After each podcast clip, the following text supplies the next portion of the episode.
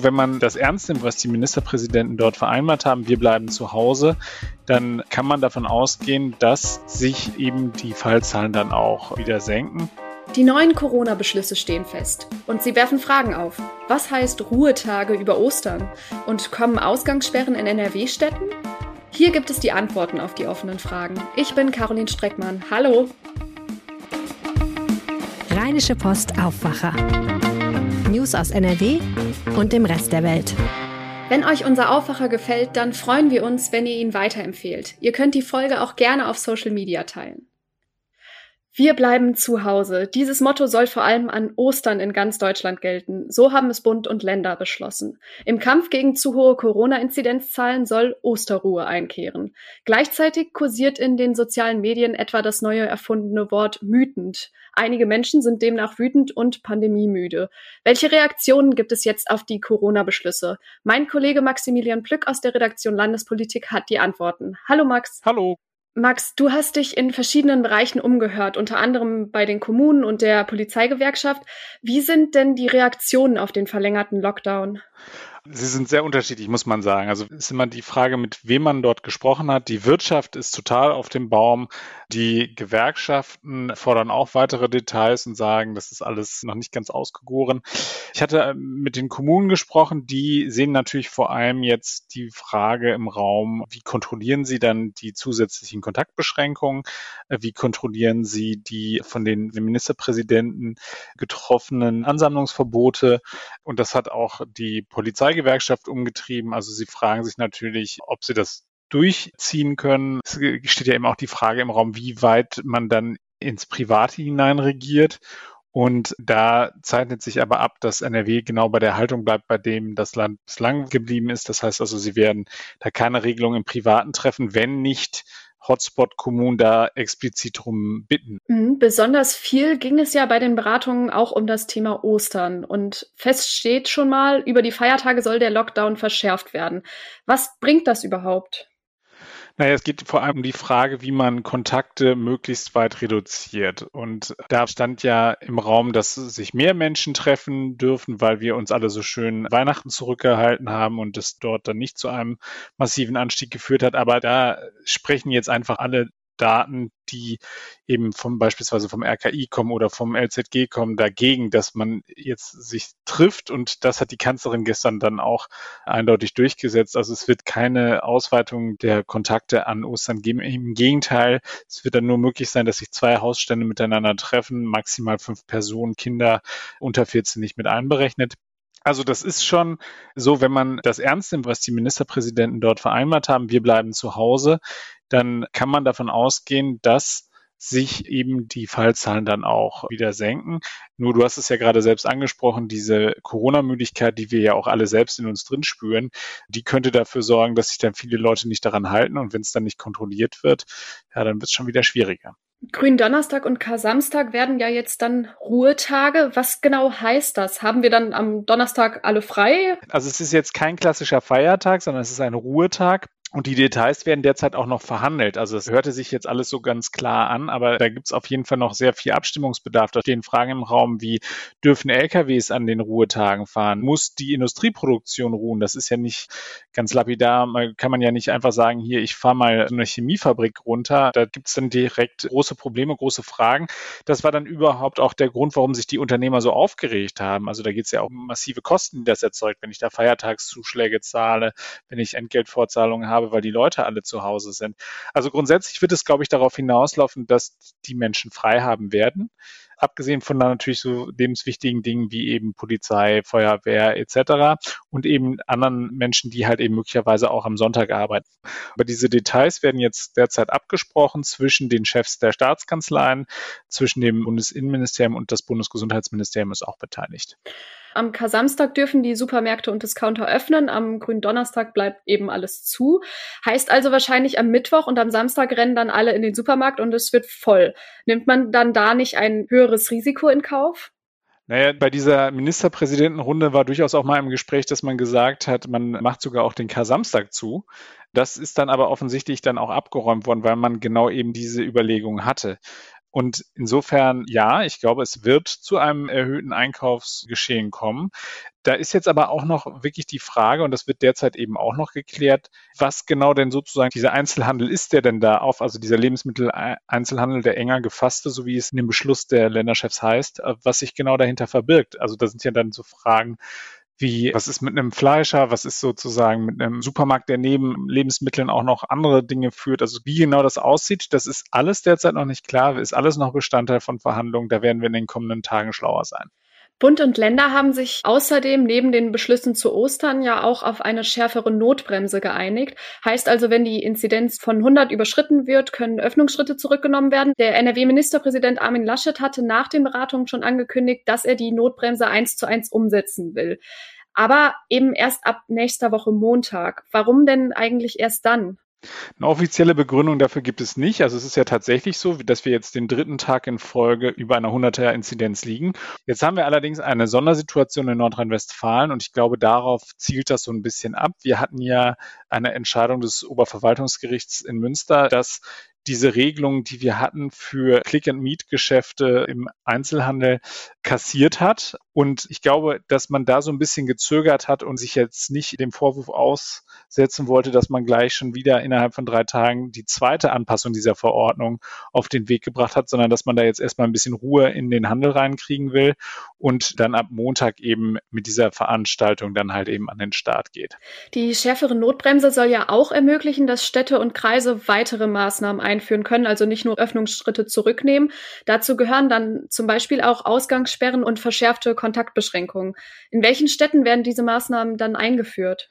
Das sind all diejenigen, die über diesem Wert von 100 liegen. Die können dann in Absprache mit dem Gesundheitsministerium diese Schritte beantragen. Das ist auch beispielsweise eben auch die Kontrolle im Privaten.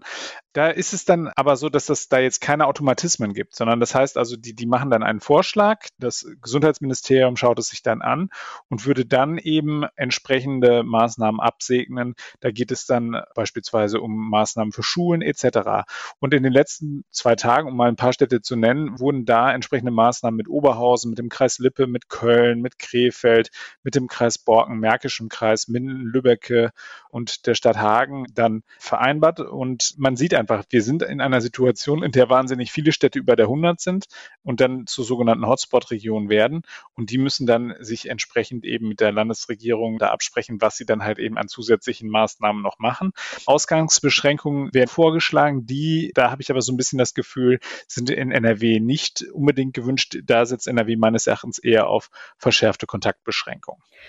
Okay, fassen wir also mal zusammen. Über die Osterfeiertage gibt es zusätzliche Einschränkungen. In NRW werden Lockerungen zurückgenommen werden und in manchen Städten werden Maßnahmen verschärft.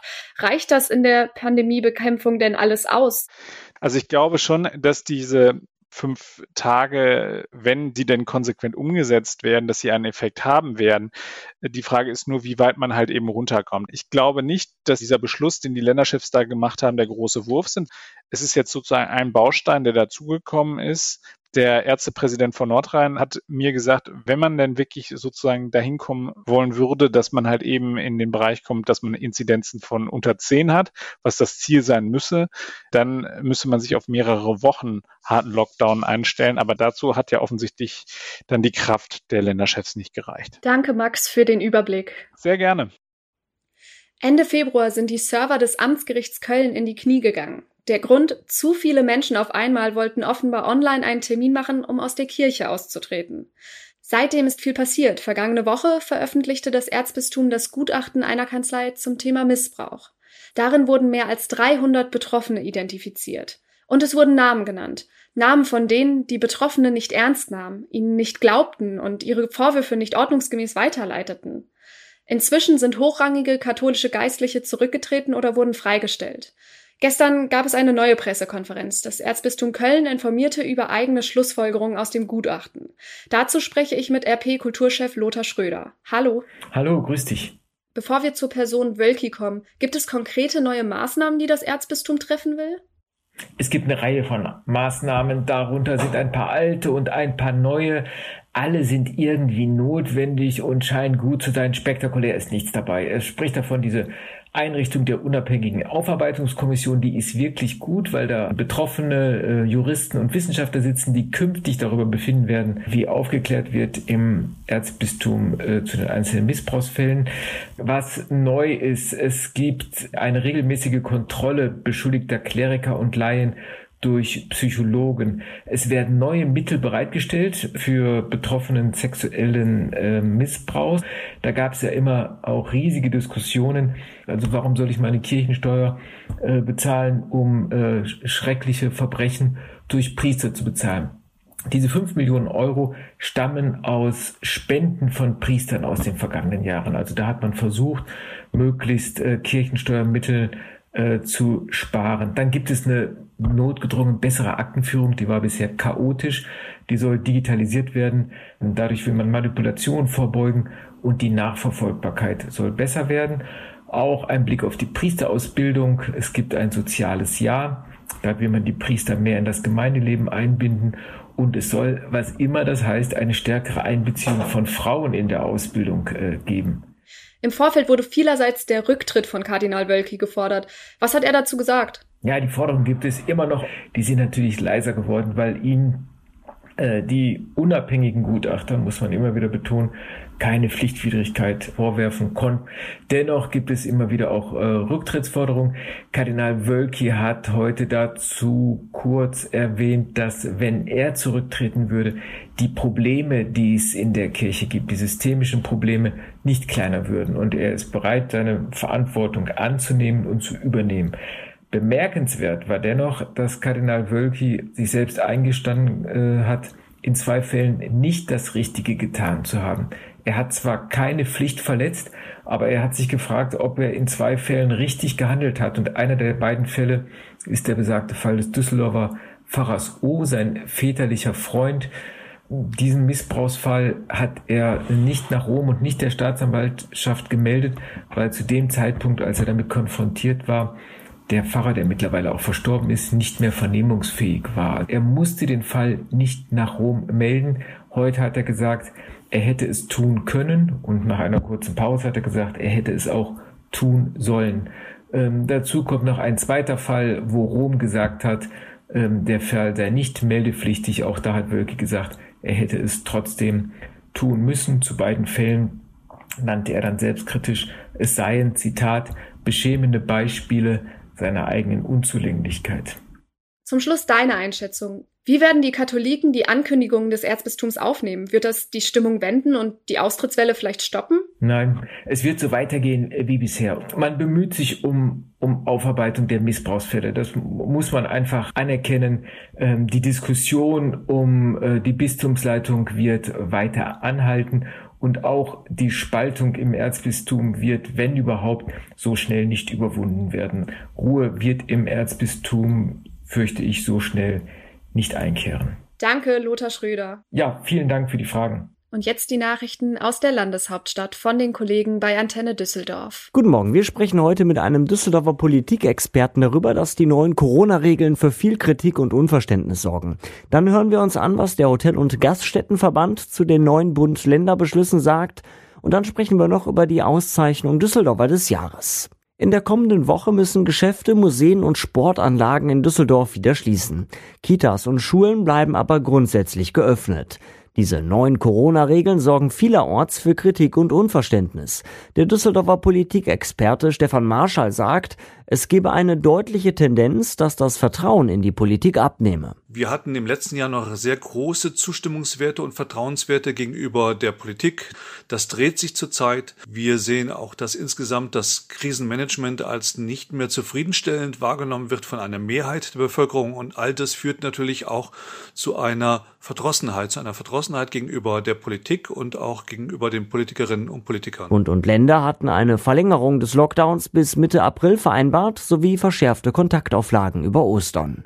Wirtschaftsverbände in unserer Stadt haben die Corona-Beschlüsse von Bund und Ländern scharf kritisiert.